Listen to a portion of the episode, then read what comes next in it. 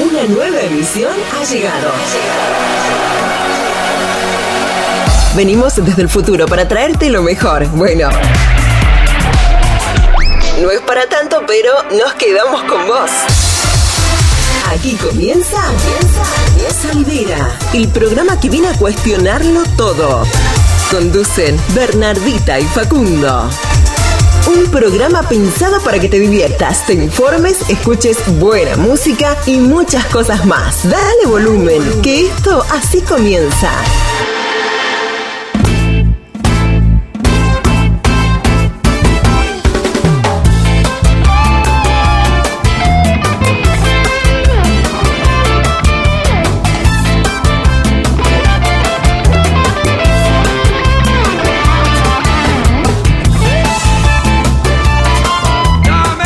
Dame más, dame más.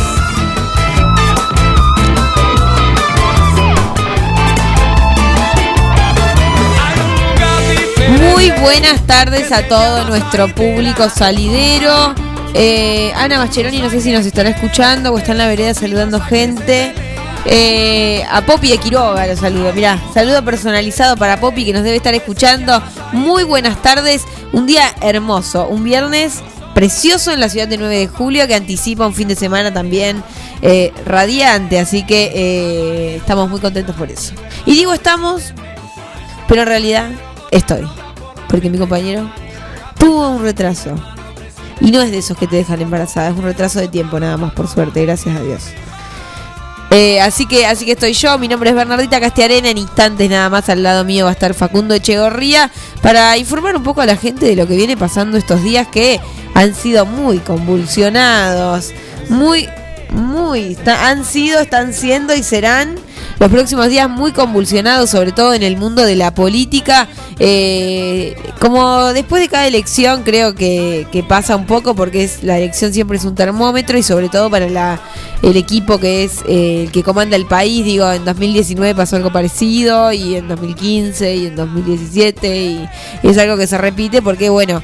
Eh, Claramente empiezan las disputas, el frente de todos es un frente, no es una única, no es un único partido, o sea, sí, es, es un único partido, pero eh, con muchísimos intereses de por medio, distintos frentes uniéndose en, todos, y, bueno, y ahí empiezan a, a aparecer las rispideces. Sobre eso, hoy vamos a hablar con la senadora provincial María Elena de Funcho, que la vamos a tener de visita en Salidera, un honorazo, así que en un ratito vamos a hablar con ella para que nos cuente un poco qué es lo que piensa, cuál es su análisis, no solo de la de- del momento, porque estamos en un momento tan convulsionado que parece que las elecciones fueron hace 15 meses, pero en realidad fueron el último domingo. Y bueno, vamos a preguntarle cómo, cómo vio este el resultado electoral, cómo vio, cómo ve la situación del país, que nos dé su opinión en una charla amena con Mal- María Elena de Funcho, de Funchio conocida popularmente como Malena. Hasta hace muy poco pensé que se llamaba Malena, efectivamente, y después me di cuenta que no. Eh, así que en un ratito vamos a estar hablando con ella. La gran noticia del día creo que tiene que ver con los anuncios del gobernador Axel Kisilov de esta mañana, eh, a través de los cuales dijo que los mayores de 60 años tienen eh, pase libre de segundas dosis. Esto que conocíamos hasta ahora con las primeras dosis, ahora también está pasando con segundas dosis porque eh, por lo visto hay, eh, hay vacunas para que la gente pueda completar sus esquemas. Eh, ya digo, los veinteañeros ya estamos completando esquemas, entonces eh, es minoritaria la población de mayor de 60 que no tiene las dos dosis, pero igual siempre queda alguien y además ha habido por ahí bastante fallas de sistema que han hecho que eh, por ahí haya gente a la que no le haya llegado el turno a tiempo y, y cosas así. Así que bueno, los mayores de 60 que tengan que tengan su primera dosis y todavía no les haya llegado el turno de la segunda, que lo hayan perdido, pueden acercarse al vacunatorio más cercano, siempre respetando los tiempos de cada laboratorio, que por ejemplo en Sputnik y AstraZeneca son 60 días y en Sinopharm son 21 días de espera entre la primera y la segunda dosis. Así que bueno, ese, ese fue uno de los anuncios. Por otro lado, eh, también se supo que la provincia de Buenos Aires tiene más de 11 millones de personas vacunadas con primeras dosis. Y 7 millones, más de 7 millones vacunados con segundas dosis, de un total objetivo de 14 millones de personas. Eh, así que bueno, los números son bastante alentadores, sobre todo para la llegada del verano, para encarar esta nueva temporada que seguramente venga con muchos cambios en términos de aperturas, de, un montón de cosas eh, y va a estar y va a estar bueno seguramente porque vamos a tener los lugares ya se van convirtiendo en lugares cada vez más seguros porque todos tenemos nuestras dos dosis eh, yo por lo menos el lunes el lunes me toca. Eh, así que así que bueno eso es una buena noticia. Por otro lado también se empezaron a enviar los turnos para chicos de 17 años sin comorbilidades. Y ahí se irá bajando la edad a medida que se vayan dando las dosis eh, que, se tienen que dar. Y eso, eso es una buena noticia. Así que esas son las, esa es la actualidad de lo que, de lo que se habló hoy en la provincia de Buenos Aires en conferencia de prensa esta mañana. Eh, hacía bastante tiempo que no había novedades porque bueno, eh, el ritmo de vacunación venía siguiendo su curso y bueno, hoy la, la, gran noticia fue que los mayores de 60 tienen este pase libre para segundas dosis y por otro lado también decirle a la gente que, bueno, eh, ahora ya se está terminando un poco la temporada de la vacunación antigripal, pero que en un momento era furor tanto la vacuna antigripal como otras vacunas y que eh, el Ministerio de Salud decidió eh, dejar de esperar 15 días entre una vacuna y otra y que se puedan dar en simultáneo o, en un día una, un día otro, dejar pasar 5 días, 4 días, no hay problema con eso porque se se veía que varios de los problemas que había con la, con la aplicación de vacunas tenían que ver con esto, con que la gente eh, perdía el turno por, por no ir a vacunarse, por tener otra vacuna en ese momento y, bueno, no iba y perdía ese turno. Así que esa es eh, otra noticia importante. Por otro lado, bueno, lo que veníamos diciendo al principio, ¿no? Hubo desde el miércoles que estuvimos acá en el piso hasta hoy muchísimos cambios, muchísimas, eh, muchísimas tácticas de juego, ¿no? Hasta hace unos días hablábamos de la puesta a disposición de la renuncia de varios ministros. Eh, que no fueron aceptadas, ninguna de las, de, las renuncias fueron aceptadas por el presidente Alberto Fernández, pero sí sirvieron para marcar la cancha, obviamente para decirle, eh, o para, sí, para, para anunciarle al presidente eh, y decirle que era lo que se estaba esperando que suceda. Acá hace el ingreso al estudio mayor de Forti 106.fm, FM, megahertz el señor Facundo Echeverría, que se está, se está poniendo a punto. ¿Cómo le va? Ah, no, no, no, no, no. No estás, no estás, no estás al aire. Buenas tardes. ¿Cómo andás? ¿Qué te retrasó? Ahora, ahora me cuenta, ahora me cuenta cuando le activen el micrófono porque esto es, eh, esto es un minuto a minuto radial impresionante, impresionante. Eh, por otro lado, hay muchas novedades respecto a la municipalidad, o, mejor dicho, a noticias locales, porque hoy se subió una foto desde la municipalidad de 9 de julio en la que el intendente Mariano Barroso cuenta que se reunió con Nacho Palacios eh, y con Raúl Zapata para decidir las tácticas a seguir de acá a noviembre, ¿no? Bienvenido. Gracias. Eh, no te quería interrumpir. Sí, claro. Buenas tardes, ¿cómo estás? Bien, ¿y vos? Como agitadito, la escalera. Sí, sí, sí, sí. ¿Qué te retrasó tanto? Contame todo. Eh, no sé qué me pasó. Yo, vos conocés de mis horarios. Sí. Vos sabés que yo no llego tarde nunca. Nunca. Eh, debe haber sido que me levanté medio. medio mal de la siesta. Sí. Tuviste una siesta media. Sí.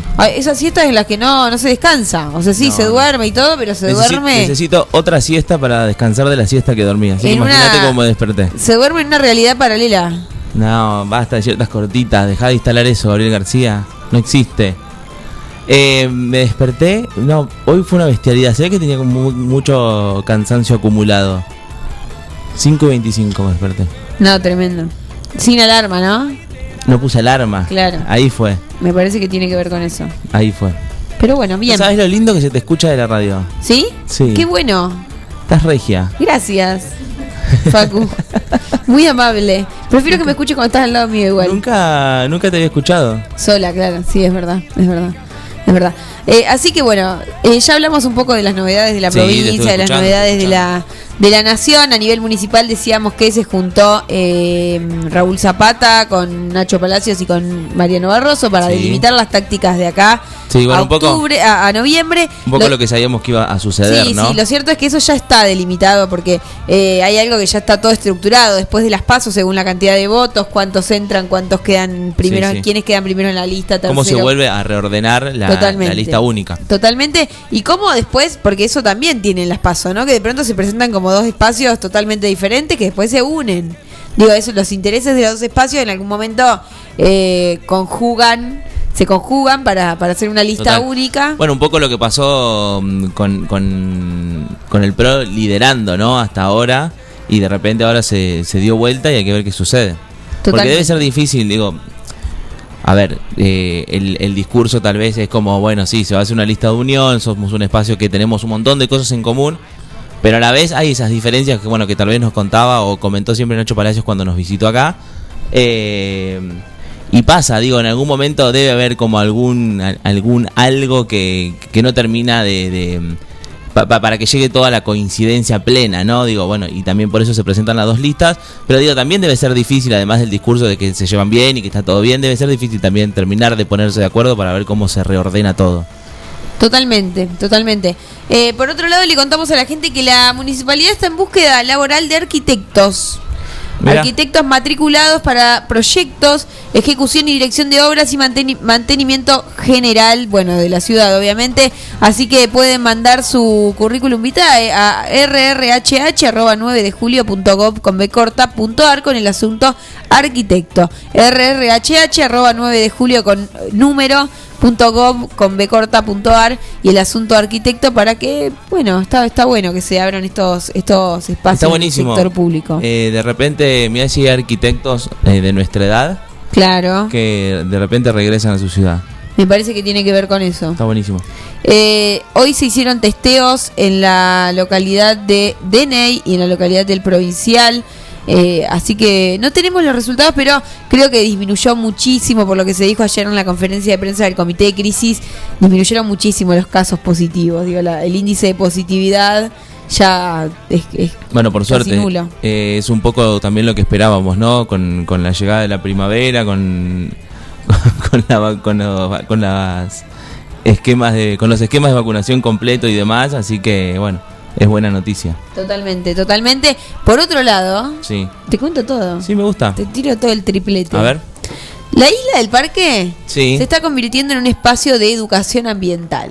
Educación ecológica. Me gusta. Eh, hay un grupo de voluntarios y está buenísimo eso, ¿no? Porque es una conexión. Hoy un poco a la mañana hablábamos de, de mm, educación emocional, que es una de las cosas que faltan y que ahora se está poniendo en práctica o se está descubriendo recién ahora.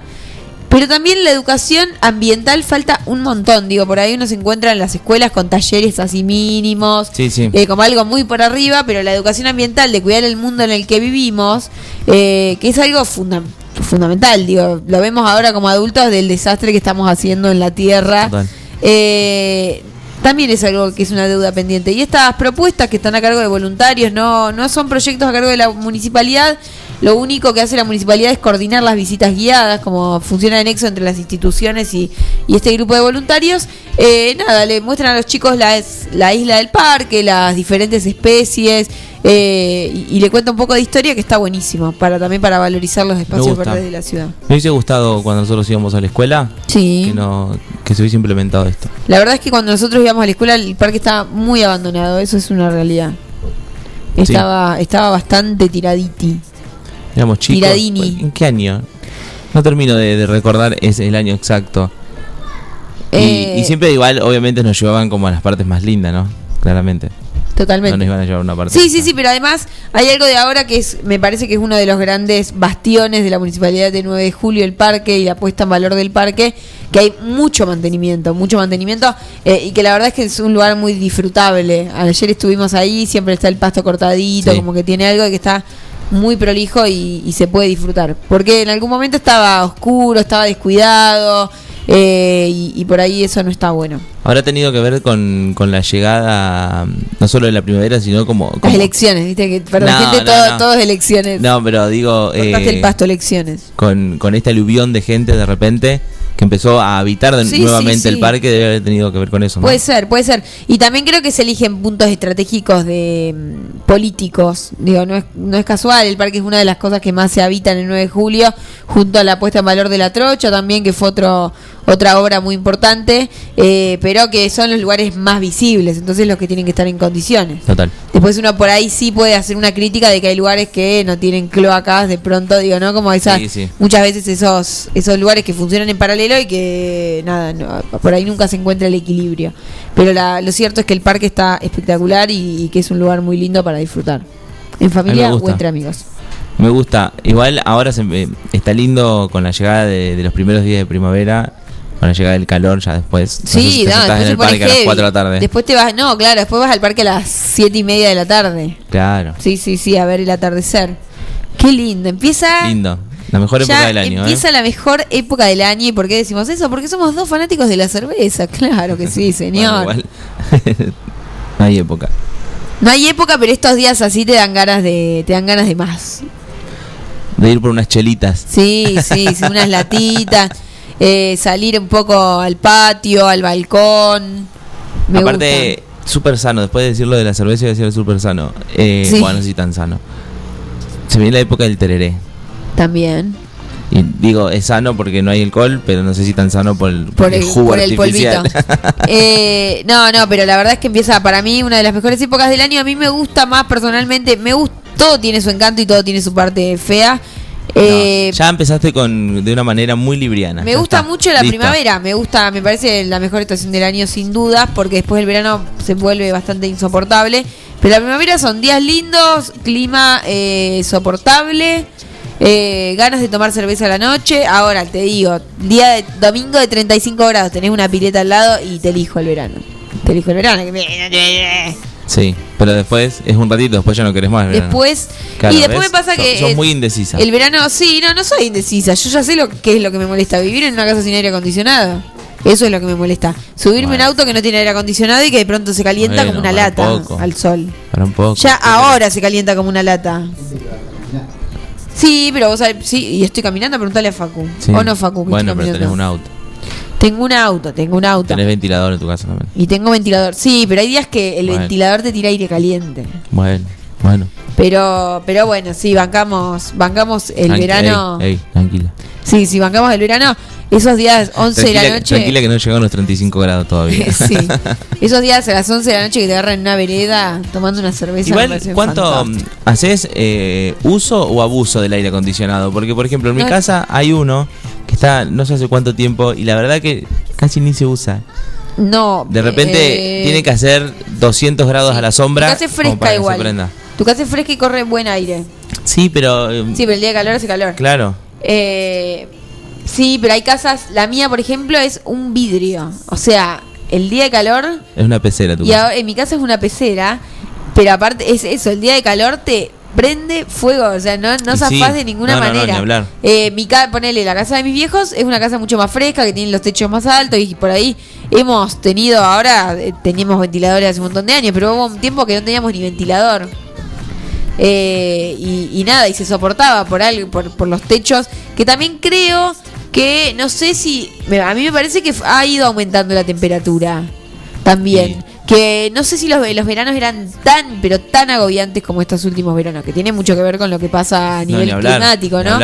Pero, pero bueno, sí, eh, la casa de mis viejos yo la veo mucho más soportable y las casas que suban por ahí más nuevas, más vidriadas, yo ya ahora, siendo septiembre, me despierto en mi habitación que da todo el sol a la mañana y te, te prende fuego, te tenés que levantar de pronto. En una casa de dos pisos siempre va a ser eh, calor.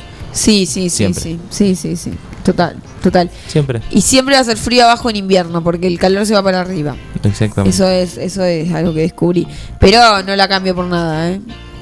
Y bueno, o comodidad, en, en todo no se puede. Y sí, totalmente. Así que vas a tener que comprarte un par de abanicos Sí. Y decirle a Enzo que te abanique. Y alguien que me abanique. Enzo. Porque además empieza la temporada, yo ahora no tengo ventilador en casa, por ejemplo, porque lo llevé, lo, tenés lo aire. deposité. No, no tengo aire, tengo un aire portátil. Ah, bueno. Eh. En esta casa- pará, en, en tu otra, en tu departamento de la Heredia nos salvó un montón de veces. Sí, bueno, pero era, sí, pero en el departamento, en el otro departamento que tenía, el aire portátil Eh, el aire portátil es un trasto que a mí no me gusta demasiado, o sea, sí, lo banco. Enzo, si estás escuchando esto, sí, Claro. me encanta el aire portátil. no- Eh, Ya con esto me doy cuenta que no te conformás con nada. Vos necesitas un aire acondicionado que te pegue en la un frente sí, no, no, 73 no. horas ¿Sabés que seguidas. tiene que es muy direccionado? Entonces vos de pronto tenés que poner el aire a dos, a dos centímetros tuyo. Bueno. Y en la casa del Heredia se podía poner en un solo sector. En esta casa sí se puede poner en toda la casa. Pero en la, en la otra casa que yo vivía, se podía poner solamente en la pieza. Porque las Ah. otras ventanas eran tenían otra manera. ¿Qué sé yo? Lo ponemos en la cocina ahora, tranquilo. Veremos. No entiendo por qué te enloqueces. Yo llevo mi ventilador si es necesario. Bueno, dale. ¿Qué sé yo? Lo enfrentaremos juntos. Sí. Mientras tanto, Tranquila. siendo las 18 o 20 horas, Sí. vamos a escuchar La excepción de Gustavo Cerati.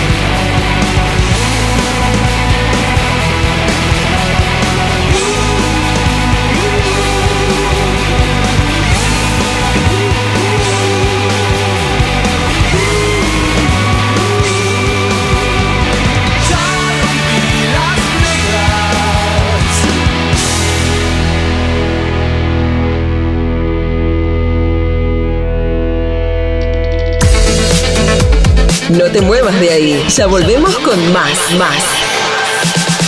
Salidera, el programa que viene a cuestionarlo todo.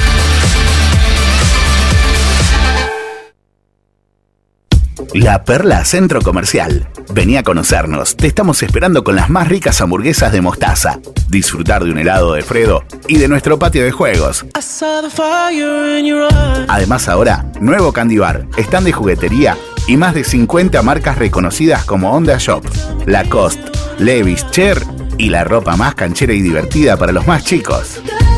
¿Sabías que podés hacernos tu consulta al 2314 570531? Estamos en Insta y Face como La Perla Bolívar. Seguinos y entérate de todo. La Perla, Brown 199, Bolívar. Consultas al 2314 570531. ¿Se te rompió el teléfono y lo necesitas urgente? Tenemos la solución. En Locos por el Celu arreglamos tu equipo antes de que se le termine la batería. Además, contamos con amplio stock de equipos liberados y una exclusiva línea de accesorios para que te lo lleves protegido. Robio 852. Locos por el Celu. Todo lo que necesitas para tu teléfono en un mismo lugar. En tiempos de coronavirus, sabemos que la buena sanitización es fundamental para que todo funcione correctamente. Somos una empresa familiar con más de 30 años en el rubro. Hacemos limpieza integral de empresas, oficinas, concesionarias, casas quintas particulares y centros de salud. Limpieza País. La experiencia y el profesionalismo que tu lugar necesita.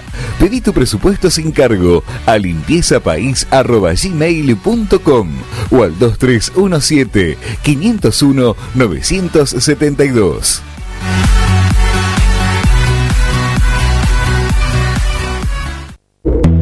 Siempre antes de un buen asado va una buena picada. Y nosotros te la preparamos. Almacén 1937. Picadas. Criolla, de campo, tradicional, solo quesos y la exclusiva 1937. Almacén 1937. De lunes a domingos en Corrientes 1112. Pedidos al 52 1937. Entrega a domicilio solo viernes, sábados y domingos. Sabemos que los animales son parte fundamental de cada familia. Por eso, en Mi Mejor Amigo te ofrecemos un servicio premium para que tu mascota tenga el cuidado que se merece. Atención clínica integral, variedad y asesoramiento en alimentación. Y una amplia variedad de accesorios para tunear y consentir a tu compañero de cuatro patas. Encontranos en Santa Fe 516 o por teléfono al 2317-521-440. Mi mejor amigo, una segunda casa para tu mascota. Compra en comercios locales a través de Shopping Local 9 de Julio. Es una aplicación móvil gratuita en la que los comercios locales registrados muestran sus productos. Los contactos se realizan por WhatsApp. Podés preguntar, solicitar datos o acordar la compra desde ahí. Descárgalo desde Google Play Store. Shopping Local 9 de Julio.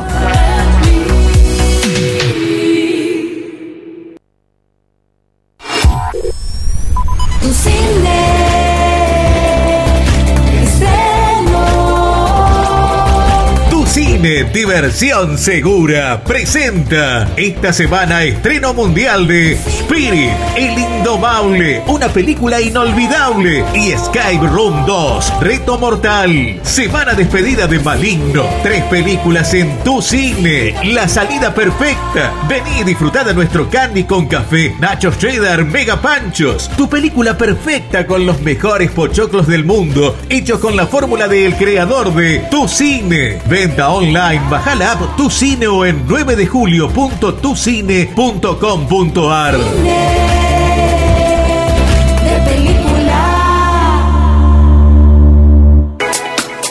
¿Ya pusiste el agua y no sabes con qué acompañar el mate? En Dolce Pastelería Artesanal encontrás los productos más ricos para vos. Tortas, bizcochos, masas finas, facturas y todo lo que buscas para tus desayunos, meriendas o festejos. Estamos en San Martín, esquina Corrientes, teléfono 524-888 o al 2317-419-914. Estamos de vuelta. Esto es. Esto es. Salidera, el programa que viene a cuestionarlo todo. Conducen Bernardita y Facundo. Vale decir que ya no tengo miedo de ver qué pasa. Que todo pasa por algo, no siempre entiendo, pero está bien. Dicen que el tiempo guarda muchos secretos y aunque pierda este boleto pasará otro tren. Pero pareciera estar cerrada la boletería y ahí voy probando porquerías, escapando del dolor de vino en vino, olvidándome tu nombre y así vivo en un candombe para sentirme mejor. Candombe va, candombe viene, y así voy de a poquito. Mi corazón se entretiene tan solo por un ratito, y eso de las dos, siempre la misma puta canción que me hace acordar, que me hace acordar a vos. Y ella está segura que la vida no es tan dura y amargo el que nos ríe de las bromas del azar. Hacer burbujas con la gente que te echa detergente. Si el piso es resbaladizo, habrá que patinar. Pero cuidado, señorita, que tal vez sea tan bonita que le sea difícil recordar que una noche de violines y de excesos me diste un beso y te llevaste mis patines. Wow, laray, laray, laray, laray, laray, wow, laray, laray, laray, laray, laray, wow, laray, laray, laray, laray, laray, wow, laray, laray, laray, laray, laray, candombe va, candombe viene, y así voy de a poquito. Mi corazón se entretiene tan solo por un ratito y eso de las dos. Siempre la misma puta canción que me hace acordar que me hace acordar a vos. Candombe va candombe viene.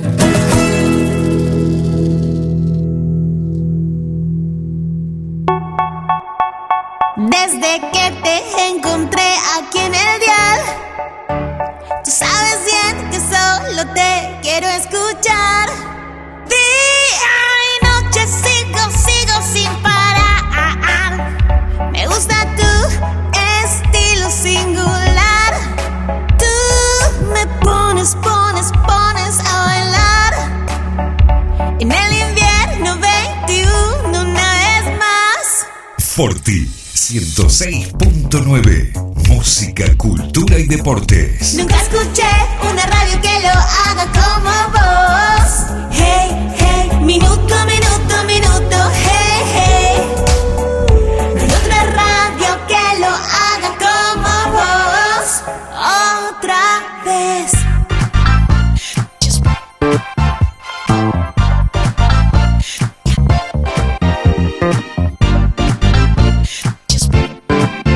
28, 18.34 de la tarde comenzamos el segundo bloque de salidera y tenemos invitada en piso. Invitada especial, de lujo. Invitadísima. ¿Cuántas veces tenés una senadora provincial sentada en una mesa, por ejemplo? La verdad que en este casi año de salidera no nos podemos quejar de nada, ¿eh? Impresionante. María Elena de Funcho, bienvenida a salidera, ¿cómo le va? Hola, ¿cómo están? ¿Por qué todos pensamos que te llamabas Malena hasta ayer? No, no, no. No sé si hasta ayer, pero hasta hace un año por lo menos. Male. Male, claro. Sí. Y es como que Ah, no. Ahí está. ahí va. Ahí Muchos, el male es como muy Sí, cortito, sí, muy entonces Malena. es Malena. Y la mayoría cree que me llamo Malena y Claro. no, en realidad mi nombre es María Elena. Totalmente, totalmente. No tienen buena fama las María Elena después. Después de casado con hijos, la verdad. Después de casado con hijos, pero bueno. Y el sobremon- sobrenombre, digamos, de los que más me conocen es Male, pero es como que la mayoría me dice Malena. Totalmente. Sos senadora provincial de la provincia de Buenos Aires, obviamente. ¿Qué, ¿Cuál es el trabajo de una senadora provincial? Y mira, nosotros eh, los, los senadores obviamente se dividen por secciones electorales. Eh, en lo que va mi representación es a la cuarta, que nosotros como 9 de julio pertenecemos a la cuarta sección. Eh, tenemos 19 distritos, pero en realidad el trabajo de lo legislativo siempre abarca todo lo que es la provincia de Buenos Claro. Aires. Si bien hay, eh, digamos, trabajos que tienen que ver puntuales con la sección o con el distrito, eh, o con distritos puntuales que forman parte de Sí, la sí, sección, sí. el trabajo en sí tiene Las que ver con toda la provincia mucho más de, de Buenos. Aires, porque nosotros lo que eh, lo que se puede trabajar puntualmente por sección o por distrito son los proyectos que presentamos nosotros como legisladores. Claro. Eh, que algunos, algunos digamos más simples. Los proyectos de ley, obviamente, son para toda la provincia de Buenos Aires y sobre todo lo que presenta el gobernador eh, con respecto a leyes o presupuesto o modificaciones tributarias y demás. Eso todo Esto, eh, para toda la para provincia. toda la provincia Lo que de sí está Aires. bueno por ahí siempre la representación por ahí más del AMBA, del interior, como para diferenciar también, porque muchas veces las políticas son distintas para, para los diferentes sectores. Sí, por supuesto. Nosotros en el interior de la provincia de Buenos Aires tenemos, eh, digamos, eh, somos muy diferentes a lo que es eh, incluso el AMBA. Claro. Entonces, eh, siempre, bueno, la, la idea de aportar desde, desde los legisladores que, que nosotros, digamos, formamos parte del interior de la provincia es esas modificaciones o esas cuestiones que eh, nos diferencian también de distritos como lo que es el, el AMBA y demás. Y también, digamos, tener mucho en cuenta lo que es eh, la distancia que nosotros tenemos eh, a, a lo que es capital y a todo, digamos, cómo, cómo funciona en, en- en los distritos también del AMBA y la posibilidad de acceder a un montón de, de- de cosas teniendo en cuenta eso. ¿Y qué sentiste el primer día que entraste a ese lugar? Porque son esos lugares Sí, míticos. Es como entrar que- al Congreso de pronto. Sí, Claro. por ahí viene alguien y te dice que las perras, que los perritos, que los dan en adopción, qué sé yo. Y decís, bueno, capaz que no es tan difícil llegar a estar ahí. Pero a la vez son lugares míticos. Tipo, entras a un lugar como muy histórico. ¿Qué, qué fue lo que sentiste Sí, el primer es- día que te sentaste en una sesión? Y mm, es como que entras y te sentís una hormiguita Claro. al lado de todo eso y mirás y, y es todo monstruoso. Y algo de estoy Eh, preparada para estar acá, y, ¿no? Como- viste, claro, y de repente, bueno, yo, eh, digamos, lo que es lo legislativo, yo eh, tuve cuatro años como concejal y Claro. un poco, digamos, esa, Tenés esa idea. cuestión la conocía, pero obviamente la magnitud de, Claro. de, de lo que es eh, La provincia. Un proyecto en términos de provincia de Buenos Aires, de 135 distritos y qué sé yo, un proyecto de ley no es lo mismo que una ordenancia, una ordenanza municipal. Entonces, claro, viste, eso era todo, uh, estudiar, estudiar, estudiar. Sí, sí, sí, sí, ¿Qué sí. con esto, viste? Sí, sí, y hacerlo con responsabilidad lleva mucho tiempo y mucho compromiso. Sí, sí, sí, sí. Lleva tiempo y también, digamos, eh, conocerte con el resto de eh, los legisladores que Totalmente. forman parte de tu propio de tu propio espacio también. Nosotros eh, en la composición anterior eh, éramos 11 cuando yo recién ingreso, digamos, en, en el Senado. Después ahora pasamos a ser 21. Entonces tenés que empezar a conocerte con el resto de los que conforman eh, tu propio bloque. No es lo mismo que, digamos, a nivel local que lo vos que los a conocés todos, Claro. de con todos los Claro. compañeros y te cruzás incluso también con los de las otras fuerzas. Claro, totalmente. Y bueno, un poco hablábamos el otro día de por qué es tan importante una elección legislativa, ¿no? Que por ahí a veces se, eh, se menosprecia en comparación con una, con una elección de, de ejecutivo, pero que de pronto, digo, y hay discusiones que lo ponen mucho en evidencia, esta cuestión, no sé, cuando se debate la legalización del aborto, eh, o, o de la, mejor dicho, la ley de interrupción voluntaria del embarazo, te das cuenta que tus derechos, que de pronto, eh, por decisión de 25 personas, 57, ah, ¿cuántos, cuántos son los senadores de la nación? 57, 75, ¿Cuántos son, 30, Male? 33, los que sean, no, pero por ahí por la decisión de esas personas y con argumentos a veces muy muy signados por lo religioso, por o, o incluso gente diciéndote, eh, mira, no leí el proyecto, pero igual voy a votar en contra porque a mí esto no me parece. Eh, te das cuenta que son tus derechos y que las mujeres que mueran durante esos dos años en la abortando en la clandestinidad también van a ser responsabilidad de esa gente que está ocupando esos puestos y que tiene tus derechos en sus manos, ¿no? Por eso es tan importante. Sí, eh, principalmente es importante la participación, digamos, más allá de lo que tiene que ver eh, con las elecciones sean Totalmente, legislativas o totalmente. ejecutivas, digamos, la importancia es la participación en los ámbitos de, de- de- de la política y el compromiso también, eh, digamos, de lo que es la, la juventud, porque convengamos que, digamos, quienes marcan, digamos, el, el futuro y cómo va a ser el, eh, digamos, nuestro nuestro país siempre es la, la juventud. Entonces, eh, eso es lo importante siempre, digamos, la participación. No quizás eh, reducirla a términos de eh, espacios políticos partidarios, sino, digamos, no, la participación política ciudadana. por- política ciudadana, que eso te permite después, bueno, a ver, lo que vos decís de lo que tiene que ver con, con, con el IBE, o sea, es un movimiento feminista que después Totalmente. se transforma, digamos, en una Un política ley, pública, en sí, un proyecto de ley, y eh, lo- la cuestión es esta, o sea, cuando vos de repente llegás al momento de las elecciones, tenés un variado, eh, digamos, variadas propuestas con un eh, diferentes formas de, de- ver todo lo que tiene que ver con la política, lo que tiene que ver con, con ese proyecto de país que queremos y eso cabe en derechos como por ejemplo el, el IBE o lo que es eh, los, eh, los todo incluso porque el otro día hablábamos eh, esta cuestión no que desde lo que pagás de alquiler hasta lo que pagás en la tarifa de luz desde lo que cómo te van a atender en un hospital o cómo te- digo es eh, o lo- cuántas no sé cuántos agroquímicos se pueden tirar en el suelo no sé es infinita la cantidad Sí. de temas que se digo y tiene que ver con los derechos eh, con las cosas que después son las reglas no Sí, a veces eh, eh, el- generalmente la gente no, no toma conciencia, digamos, del compromiso que uno tiene como ciudadano cuando elige sus, eh, sus representantes. Entonces, eh, eso a veces eh, hace que, eh, bueno, se terminen dando eh, lugar en, en elecciones a eh, después espacios que no terminan representando los intereses de las mayorías. Totalmente, sí, sí. Creo que, como vos lo describiste, lo, lo que fue la ley del IBE fue uno de los ejemplos más claros. O sea, Sí, porque nos tuvo en fue- vilo, porque de pronto, claro. Y, y fueron muy pocos, digamos, eh, los, los votos y que tienen que ver a veces también con esta cuestión de eh, que los espacios políticos, digamos, no se renuevan porque tampoco hay compromiso de la gente joven en participar activamente y de repente siempre terminan pasando los mismos nombres. eh, Sí, sí, sí, sí, sí. Que representan ese, ese, ese espacio, que a veces no es un espacio que no estuviera en, en, eh, digamos, a favor de esos derechos, pero hay, digamos, también una cuestión de, de Generacional de generaciones, eh, sobre todo en, en- en cuestiones tan eh, complejas, Sí, tan, ac- y digamos. tan actuales y eh, tan de como- debates muy, literalmente, muy contemporáneos. Digo, no todas las personas de más de 70 años eran Pino Solanas, que es una persona, digo, que puede entenderlo, decir, no sé, eh, un montón de, de legisladores de, de cualquier espacio político, pero eh, entender la complejidad la, y que tiene que ver con la libertad de las mujeres, con un montón de avances que por ahí en su época no existían. Digo, sí, de es dar gente- el debate también. Totalmente.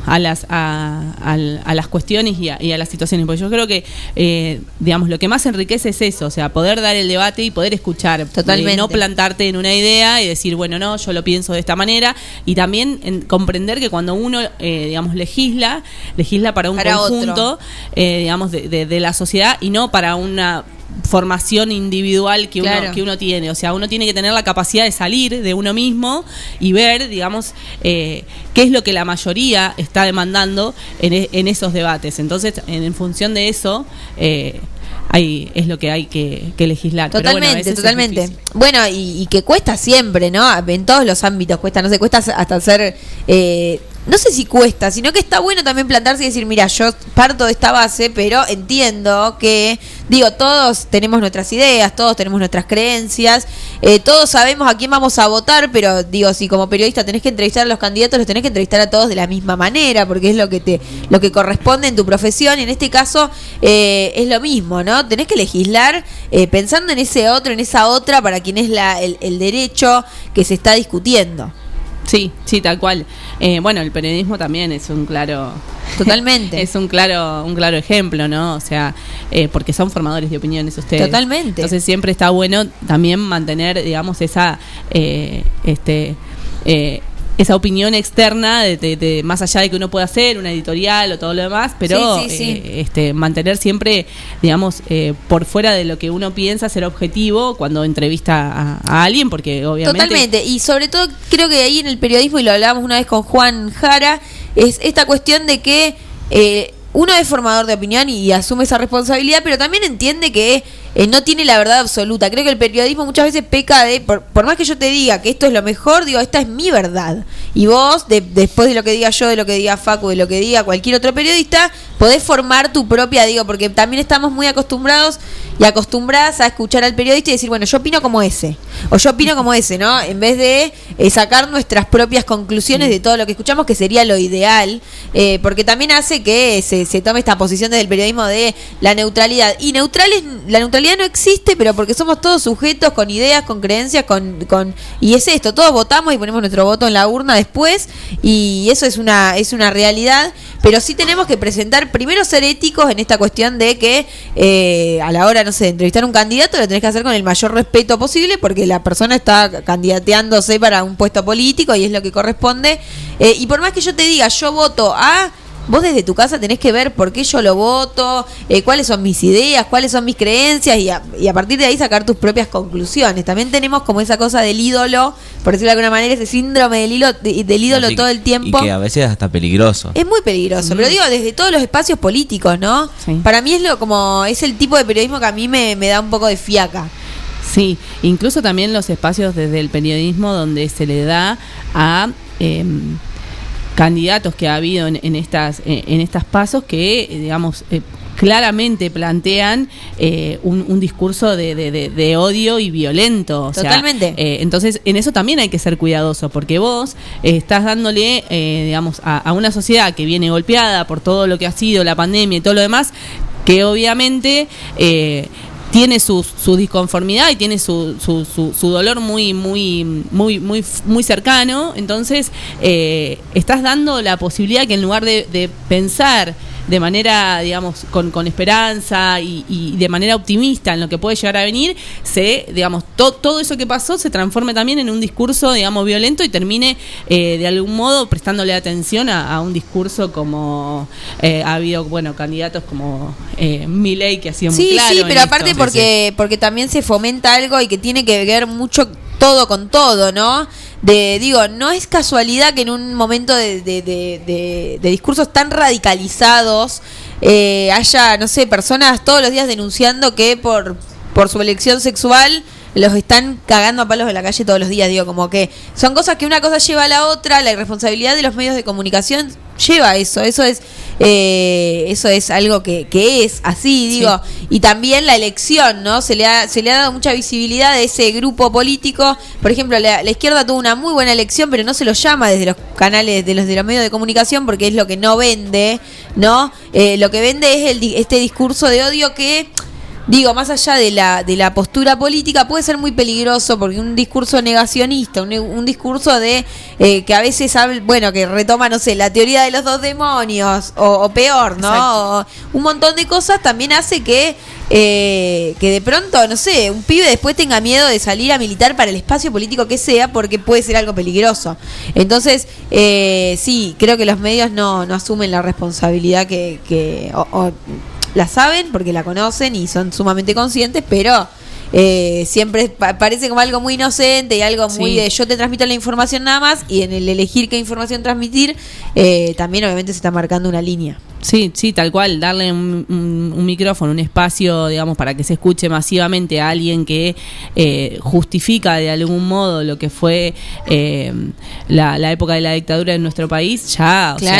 sea, estás dando... Eh, Sí, en Alemania te llevarían preso tranquilamente por hacer eso, porque es eh, el negacionismo es lo nada es eh, lo peor, digo, si hablamos del Holocausto y a veces nosotros eh, tenemos como digo, ellos lo tienen como de otra manera mucho más internalizado, pero para nosotros eh, eh, hay un sector que sí, que, que banca que el, que el 24 de marzo es el Día de la Memoria y que hay que recordarlo todos los años porque fue un suceso muy cercano, porque ayer estábamos hablando de la Noche de los Lápices que fue Ujú. hace 45 años, digo, ayer nomás, eh, por pibes que... eh, que Sí, qué sé yo, no sé si tan ayer nomás. Ah, Yo no había nacido. Me faltaban como ve- me faltaban 20 años. Ah, bueno, vos tampoco ves.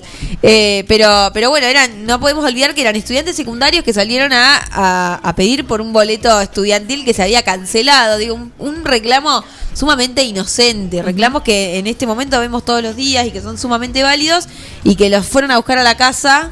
A veces como que nos olvidamos la raíz, digo, y, y cuando eh, se intenta como contaminarnos el trabajo de abuelas, de madres de Plaza de Mayo con esta cuestión de la ideología política. Bueno, eso es una cuestión, cada uno tiene su idea, como veníamos diciendo hasta ahora, Sí, pero uno no incluso, puede... incluso, digamos, su, su ideología tiene que ver también, digamos, con lo que cada gobierno plantea cuando Totalmente, gobierna. Porque de repente cuando vos tenés a un, a un Mauricio Macri cuando fue presidente, cuando dijo que los, de- los derechos humanos eran, eran un curro, o sea, Y sí, es obvio que las No abuelas a no van a apoyar, estar, ni hablar. eh, digamos, apoyando ese, ese, ese discurso y Ni ese, hablar, y ese ni hablar. gobierno. Cuando ponen en duda si fueron 30.000 o no, es, es lógico que no van a apoyar. Ahora, cuando vos de repente tenés un Néstor que baja los cuadros, que em- empieza, digamos, a marcar un camino de lo que son eh, los derechos humanos, es lógico que, que van a estar acompañando todo, es- todo Totalmente. eso. Pero además como los discursos de odio eh, han corrido del eje, lo central, que eran madres que de un día para el otro sus hijos de 18 años se los arrancaron de las manos y ellas le iban a pedir respuestas al Estado, porque el terrorismo de Estado es eso, es le estás pidiendo una respuesta al Estado y el Estado te dice, ay, mira, no se está desaparecido. ¿Y a quién recurrís si no recurrís al Estado? A digo, es, es una desolación total y absoluta. eh, que también es la desolación que uno ve cuando, cuando suceden las eh, cuestiones de gatillo fácil y cuando no se resuelven, digo, que se vuelve a revivir un poco eso, pero que eso sea la política de Estado es tremendo. Eso es ter- el terrorismo de Estado es lo, digo, es eh, injustificable, pero desde ningún punto. Y también esta cuestión del intento de contaminar el trabajo de madres y abuelas de Plaza de Mayo ha sacado del eje esto, lo principal, que es que son madres y abuelas que de pronto pasaron de eh, estar por esperar un nieto a buscarlo en la- y, y no encontrarlo y morirse eh, sin poder encontrarlos. Digo, eh, es, es muy cruel. Eh, bueno, y nos fuimos un poco del eje nuestro, ¿no? Porque esto es, da- yo puedo hacer un programa de cinco horas. Pero bueno, fueron las elecciones el último domingo. Elecciones que, como veníamos diciendo, el voto popular, el voto de la gente, sea para el partido que sea, siempre sirve para marcar el rumbo. Y por eso es tan importante ir a votar. Esta cuestión de yo no voto, pero mañana me estoy quejando de lo que hay, es como, bueno, pero no hiciste, digo, no hiciste nada para cambiar lo que hay, sino que eh, es una posición un poco cómoda también, pero la gente votó y hubo, un- se marcó un, un- un rumbo, o mejor dicho, algo que no, no, no está funcionando. ¿Vos cuál es tu, tu mirada? Sí, obviamente la- las urnas marcaron que ha- hay eh, una disconformidad en el rumbo de gobierno que hoy que hoy eh, está teniendo el frente de todos eh, y también digamos marcaron una poca muy poca participación eh, de, de la sociedad en general eh, en, en- en las elecciones que esperamos obviamente en noviembre haya mucha más participación Ajá. porque, como vos decías un poco hoy al principio, o sea, lo legislativo, más allá de que a veces, digamos, no, no nos. eh, a muchas. eh, en mucha parte de la sociedad no le, no le llame la atención como votar en una ejecutiva. O sea, re- nosotros, por ejemplo, en términos de eh, un gobierno de Cristina, hubo un año que no tuvimos presupuesto porque no había, eh, digamos, los legisladores suficientes en el Congreso para poder aprobar ese presupuesto. Sí, sí, se debaten Entonces, cosas fundamentales. entonces las legislativas no, no son menores que eh, las ejecutivas, digamos, eh, porque marcan, digamos, la composición de un Congreso, tanto eh, en la Cámara de Senadores como en la Cámara de Diputados, eh, porque obviamente eso depende siempre de cada sección y demás, que es lo que se renueva, pero siempre es la mitad de cada una de las cámaras que se renuevan y eso eh, este, no, no, no, no deja de tener importancia.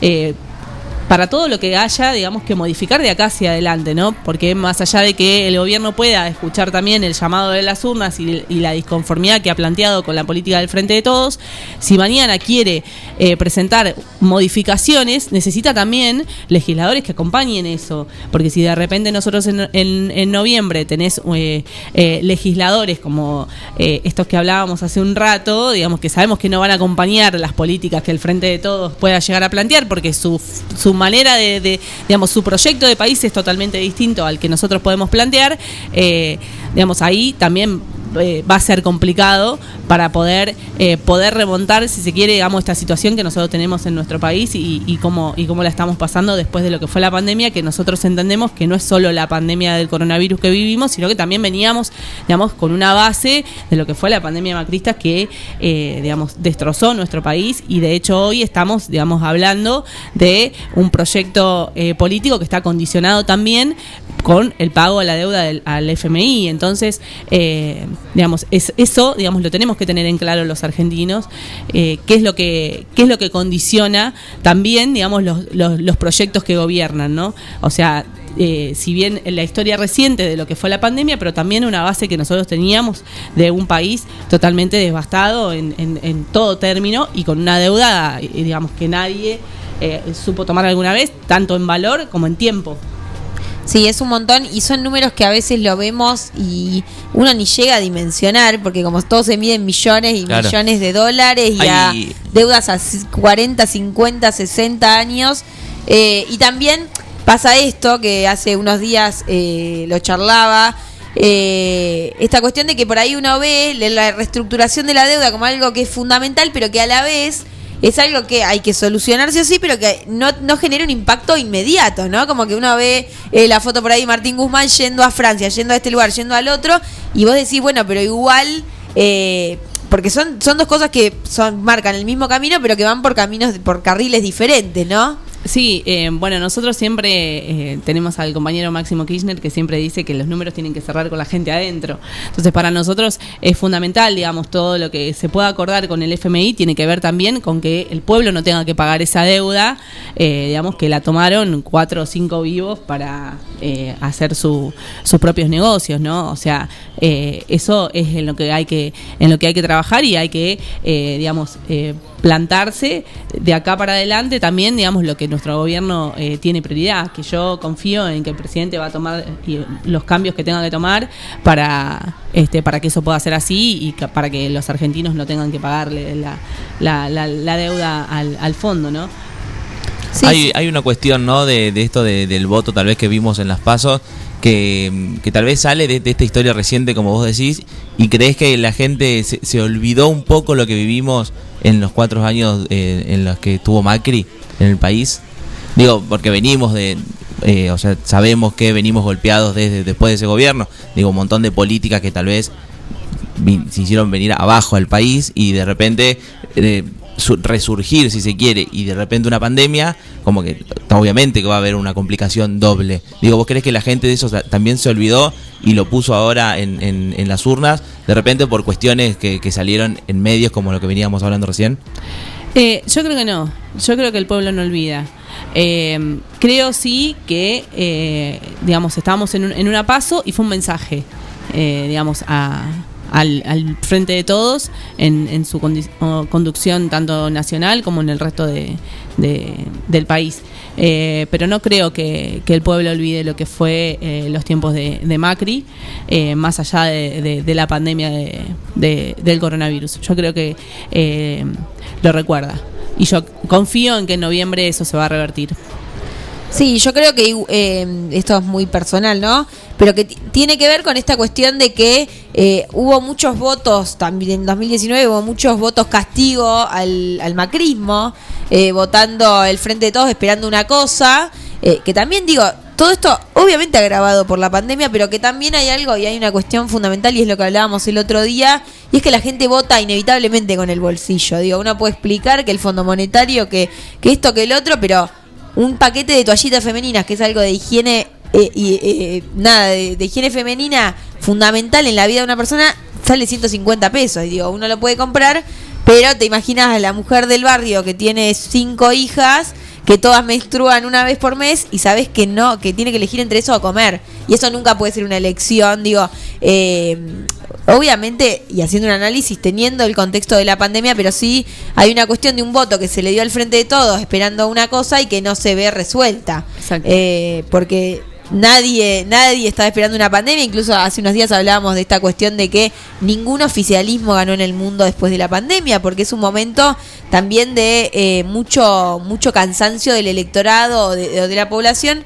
eh, con respecto al presidente, a, a la figura del ejecutivo, ¿no? Ponele, eh, eh, hace unos días Inés Lovisolo lo decía en Zona Cero, esta cuestión de que el presidente de pronto te, el presidente de acá y de todo el mundo te estaba diciendo si podías juntarte con tu familia, si podías ir a la escuela, si no podías ir a la escuela, digo, como cosas muy fundamentales de la vida cotidiana en la que se te estaba poniendo una pauta que nunca se había puesto en la historia de la humanidad, no sé. Sí, principalmente también lo- los presidentes que optaron por eh, cuidar mucho a, a- La salud. a la salud, mucho a su pueblo, ¿no? Eh, digamos, eso eh, obviamente a todos nos cansa, digamos, no poder salir de casa, no poder juntarnos, o sea, extrañamos a los amigos y bueno, eh, eso también, digamos, eh, genera que uno, viste, no, no, no se sienta cómodo, eh, porque a veces también... eh, desde muchos espacios se generan esta cosa de seguramente si hubiese administrado la pandemia tal Sí, lo hubiese hecho mejor. lo hubiese hecho mejor o no nos hubiese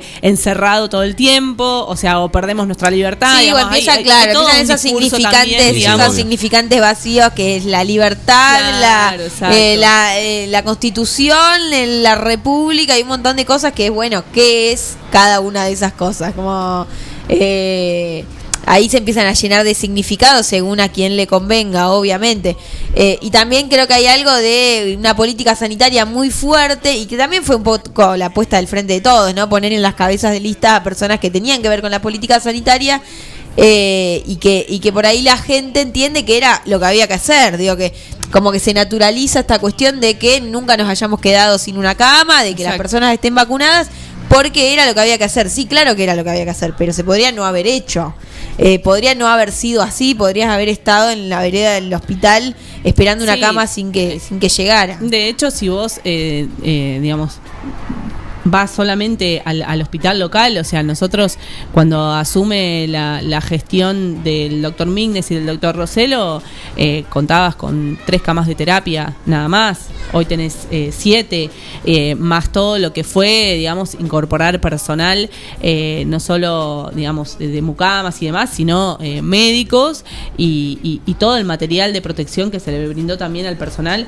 Nosotros cuando se inicia la, la, la- la gestión de, los doctores Mignes y Roselo, ni siquiera había medicamentos en el hospital para poderle brindar a los, a, los vecinos. Entonces hubo que levantar todo eso. Bueno, nosotros, o sea, no teníamos en nuestro país un Ministerio de Salud.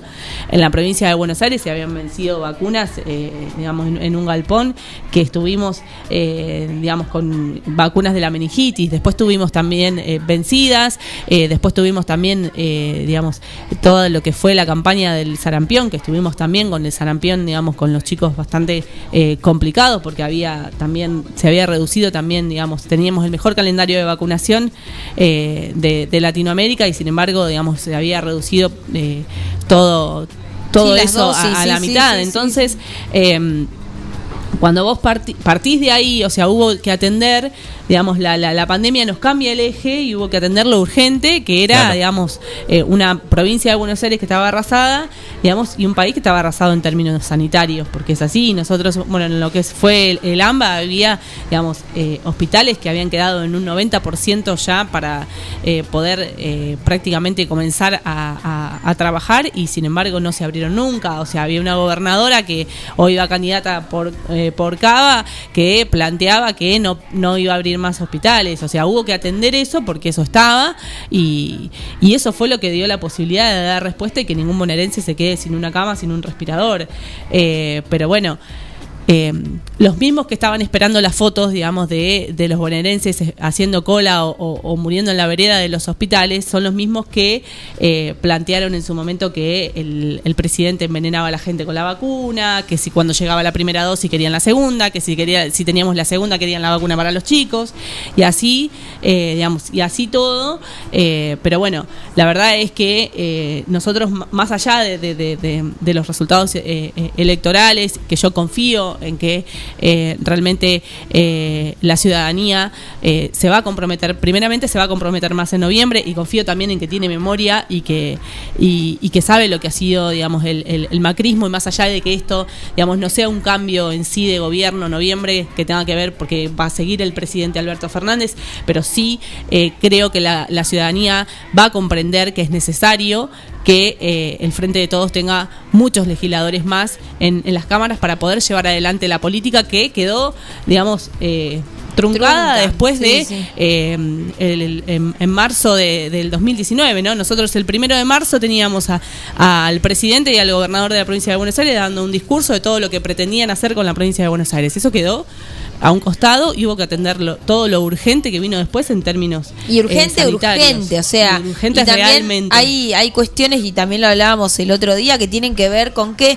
eh, tenés a todos los sectores por el, por la cuestión que estén siendo golpeados, digo, tenés un sector sanitario que necesita respuesta ya, tenés a la gente que necesita vacunarse ya, tenés un sector gastronómico que no puede abrir las puertas, tenés un sector de cultura que está tuvo cerrado un año, digo, todos los sectores de como dar respuesta a un montón de problemáticas en simultáneo eh, graves, porque claramente sí, obviamente que es grave, cualquier persona que no pueda trabajar es grave, eh, y en ese momento a ver en la balanza que pones si la salud o, o el que o el abrir las puertas de los negocios, digo como eh, Sí, que de hecho, a ver, inédito en sostener el la, mundo. sostener la economía también se hizo con un montón de políticas, o sea, tenías el, el, el IFE para los que no estaban registrados, que o sea, personas que eran, eh, digamos, ni siquiera monotributistas, que trabajaban por su cuenta, pero nunca se registraron. Después tuvimos el ATP, digamos, el PPT que nosotros le llamamos, que es una especie de ATP, pero de la provincia, o sea, también se sostuvo la, la, la economía, eh, digamos, con políticas activas. Después también fueron las moratorias, o sea, o los créditos a tasa cero, tanto para monotributistas y demás.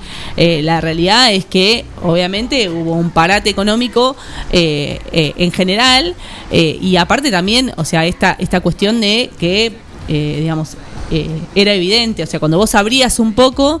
eh, Sí, los contagios subían. los contagios y, subían y hay un sector que te obligaba a retroceder un sector el de la COVID salud que te todo decía- el tiempo eh, estuvo cambiando que Sí, no, tenés la son- variante delta la variante este la, la otra Claro. entonces eh, Y son decisiones que tenés que tomar urgente.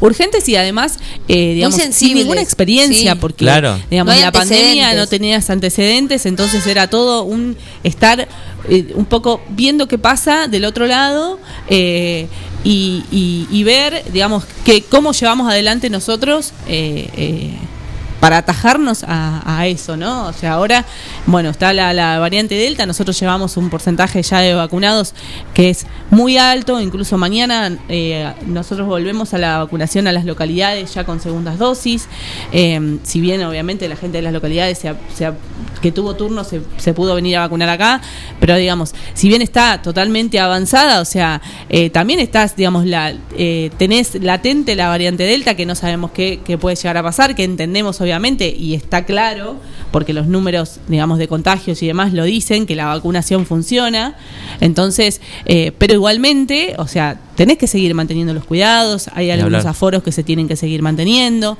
entonces...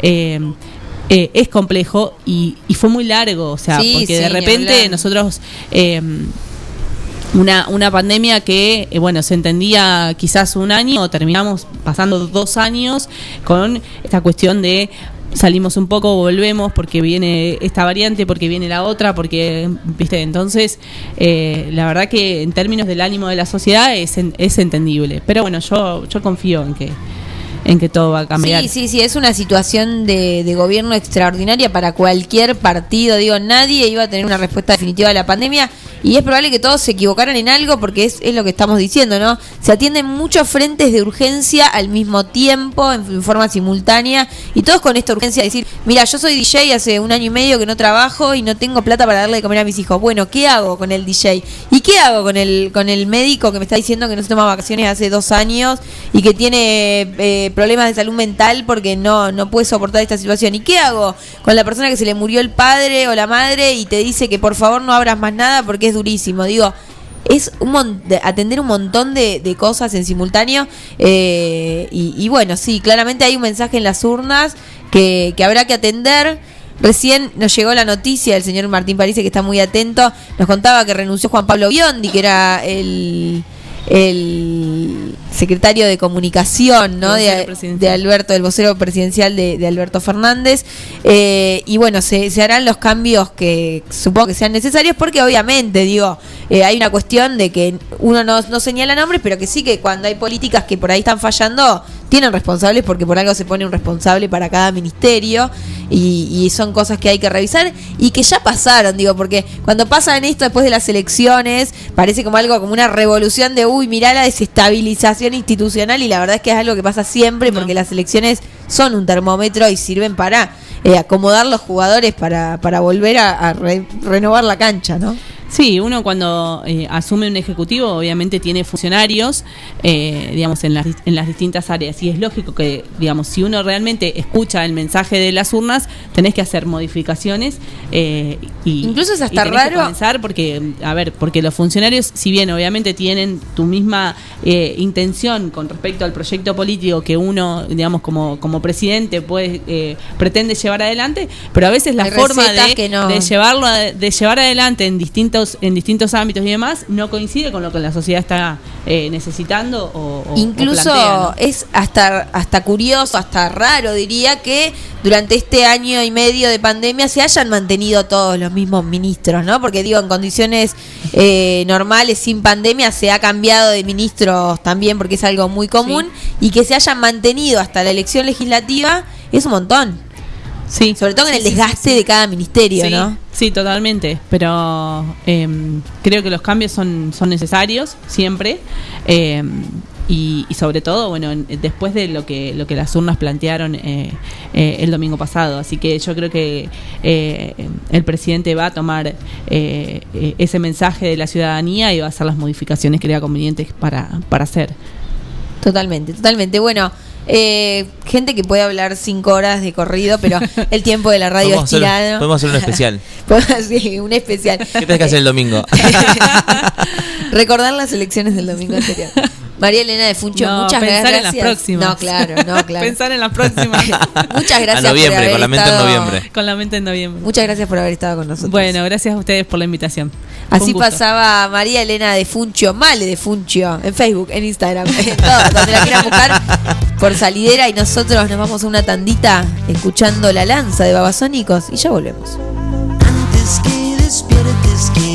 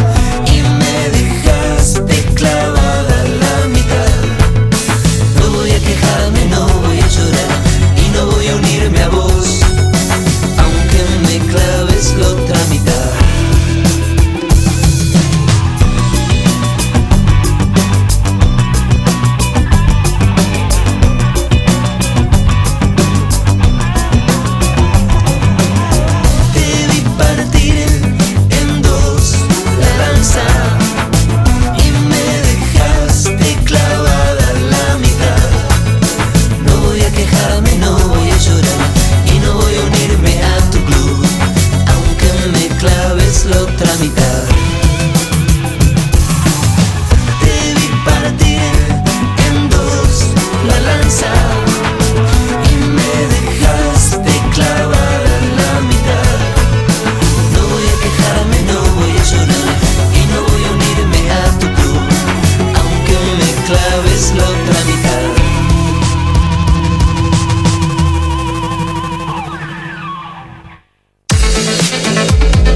Muevas de ahí. Ya volvemos con más, más.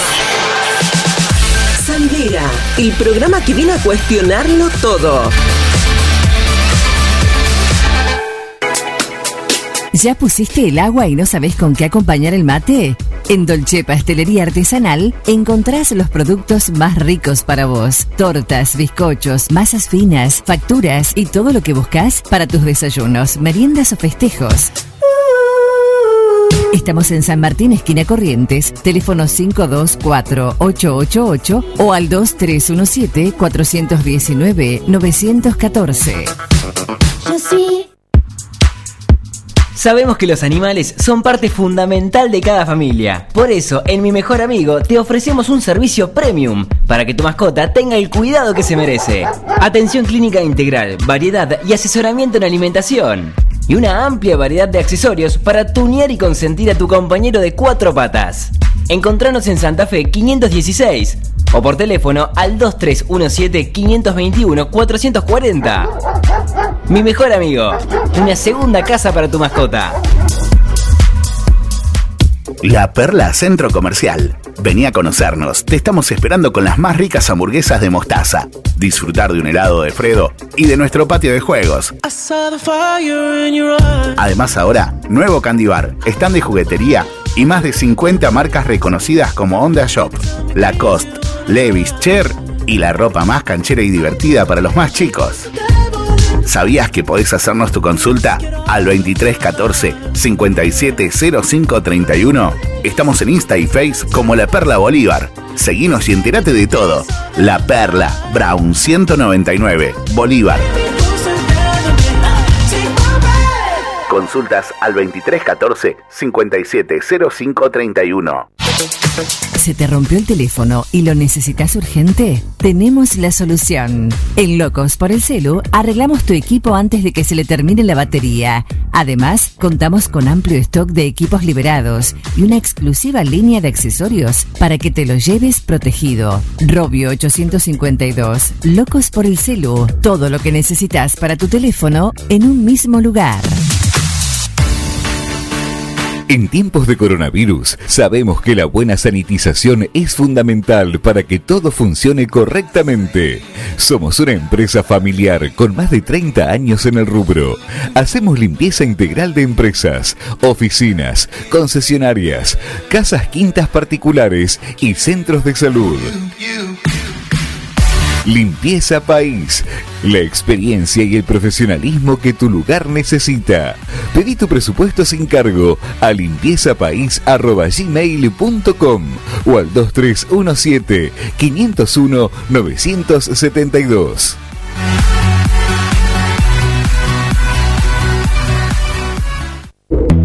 Siempre antes de un buen asado va una buena picada. Y nosotros te la preparamos. Almacén 1937. Picadas. Criolla, de campo, tradicional, solo quesos y la exclusiva 1937. Almacén 1937. De lunes a domingos en Corrientes 1112. Pedidos al 52 1937. Entrega a domicilio solo viernes, sábados y domingos. Compra en comercios locales a través de Shopping Local 9 de Julio. Es una aplicación móvil gratuita en la que los comercios locales registrados muestran sus productos. Los contactos se realizan por WhatsApp. Podés preguntar, solicitar datos o acordar la compra desde ahí. Descárgalo desde Google Play Store. Shopping Local 9 de Julio.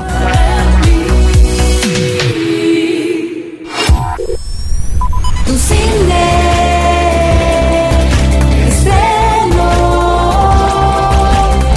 Diversión Segura presenta esta semana estreno mundial de Spirit, el indomable, una película inolvidable y Skype Room 2, Reto Mortal, semana despedida de Maligno, tres películas en Tu Cine, la salida perfecta. Vení y disfrutá de nuestro candy con café, nachos cheddar, mega panchos, tu película perfecta con los mejores pochoclos del mundo, hechos con la fórmula del creador de Tu Cine. Venta online, online, baja la app Tu Cine o en 9 de julio.tucine.com.ar.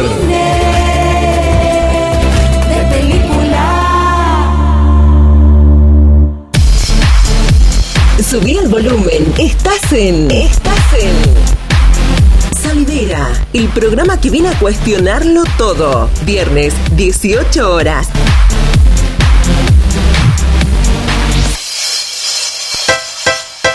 te vayas a dormir. Aún no quisiera ver la noche terminar. Solamente quiero estar así. Si me miras a los ojos no hay que hablar. Yo me acuerdo de aquel momento.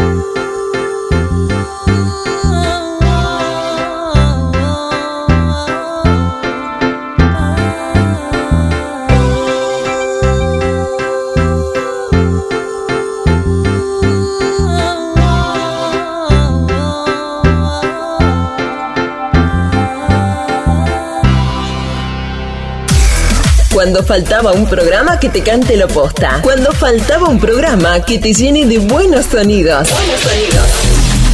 Cuando faltaba un programa hecho a tu medida. Llegamos nosotros. Llegamos nosotros. Salidera, el programa que viene a cuestionarlo todo. Viernes, 18 horas.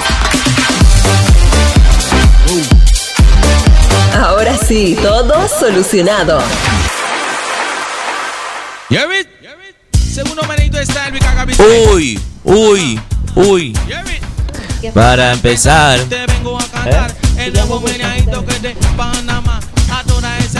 Me tenés podrida.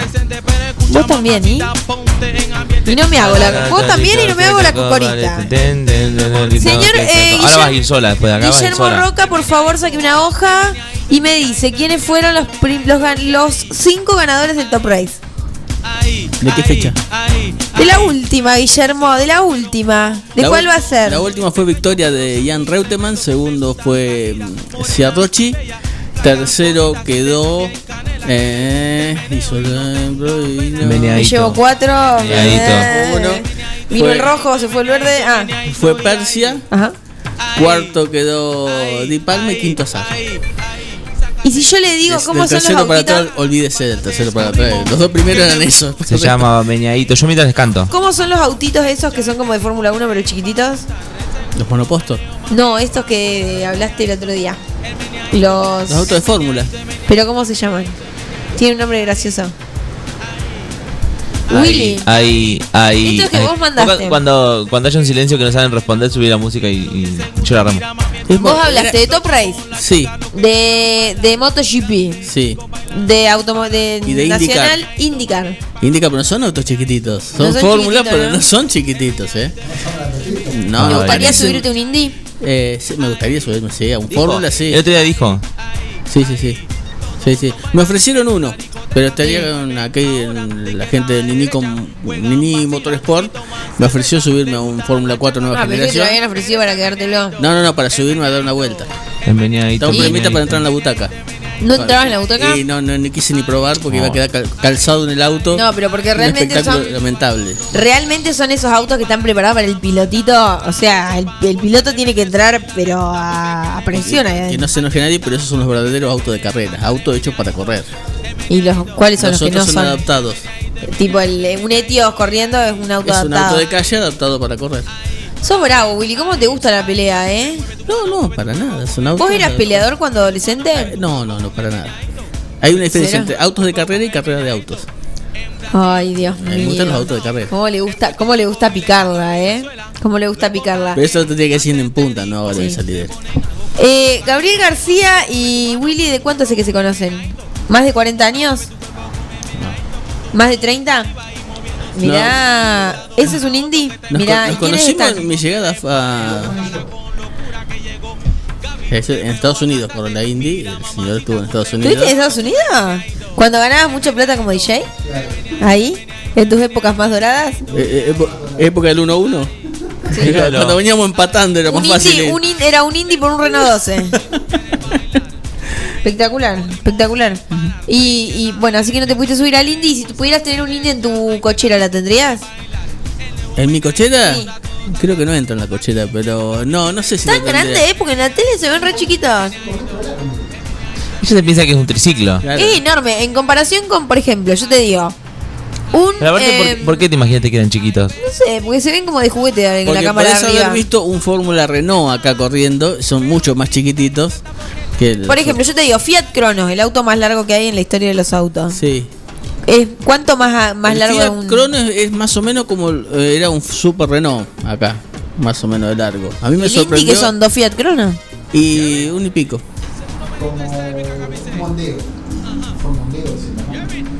Enorme. De esos que no estacionás en todo el centro.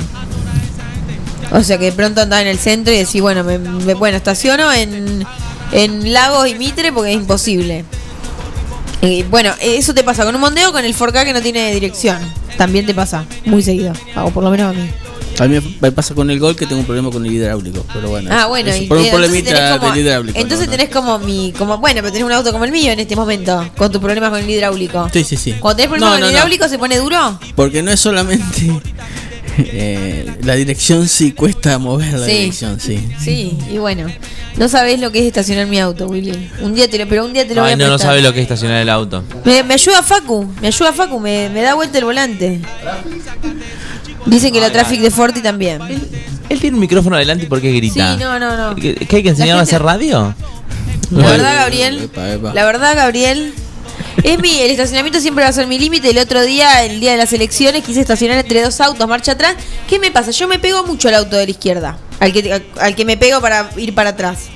Y eso me decía, no te pegues tanto, se encara un poquito más separada del auto, porque yo me pego y por poco no, no, no rozo todo el auto así para estacionar. Y de pronto dos señoras que estaban sentadas ahí me dicen, Bernardita, ¿no sabes estacionar? Yo tipo renegando. Eh, señora, ubíquese. Renega, pero Eh, eh, totalmente Era para darle espectáculo a ustedes, señores. Totalmente renegando. Y las señoras me gritaban porque me conocían. Me, me ocurrió un percance el día miércoles, Sí. me ¿Qué hizo acordar pasó? ahora. Contame, contame todo, Willy. Cuando llegué a El la señor Willy radio, Roca está hablando en el micrófono. Exactamente, estacioné aquí en la esquina de Mendoza. Ya y- cuatro horas que estaban hablando y la presentadora. Sí, Pasé entonces, ¿qué por pasó? Mendoza Sí. y paré justo atrás de eh, un garage, podría decir, salgo. Ah. Y te- quedó espacio para que estacionara un auto atrás antes de que empezara lo amarillo. Te- pero no te, no te, no te encerró. cuando te, salí- Te hizo sanguchito directamente. Exactamente. Cuando salí, había alguien que había estacionado atrás muy pegadito para esquivar lo amarillo. Muy bien, Bien, el señor de sí. Luna. Pero, Pero en la cochera había un Spin 078. del dueño de la cochera. Es, no sé, porque no, no, no, pues salió la persona ahí de la cochera. El lado de la cochera estaba, había una surana en la cochera. Eh, hasta las nueve y media estuve sentado en el auto, que ¿En apareció el señor del Duna. Desde que te fuiste de Sí, punta. sí, una hora y media estuve sentado en el auto hasta que apareció el señor del Luna, que estaba bien estacionado él. Dio marcha atrás, salió y pude salir dando No. marcha atrás, pero un saludo grande a la gente del Spin 078 Y que estaba estacionado acá. No, no, No te puedo el ¿Qué estaba es? adentro. ¿Qué es eso, el spin? Un Chevrolet Spin. Ah, el spin, claro. Sí, mm, Las letras una no las recuerdo, pero era camionetita. 078 exactamente. estaba estacionado en Eh, el garage. Spin 078 te la tengo jurada. Un abrazo enorme. Totalmente. Yo nunca tuve que llamar. sí, eh, cuando empecé a manejar en La Plata, ya nos estamos despidiendo, pero cuando empecé a manejar en La Plata le decía los trapitos que me estacionaran en el auto. Siempre, porque en La Plata, si acá me cuesta estacionar, allá me costaba el doble. Entonces el chico que estaba controlando el estacionamiento, En yo me bajaba. Yo me bajaba y le decía, no me lo estacioná. Y me lo estacionaban perfecto. Pero después no podía salir. Entonces le decía, no me lo sacá. Y así. Y, y me lo dejaba y, lo- y me lo lavaba todo. Excelente servicio. Muy bien. Así que bueno, esos eran mis tiempos de burguesía en La Plata. Cuando le pedía los trapitos que me estacionen. 19.30 horas en la ciudad de 9 de julio, una noche fenomenal, un fin de semana que se anticipa excelente. Con Una temperaturas anticipada. con temperaturas de 26 grados eh, sábado y domingo, así que va a estar Sí. espectacular para disfrutar al aire libre, en familia. Eh, y nosotros nos despedimos hasta el próximo miércoles, que nos volvemos a encontrar acá en otro programa más de Salidera. I try to discover. yo y este es el pase. Iba, iba a cantar otra cosa. Menos mal que no lo canté. Iba a quedar muy expuesto.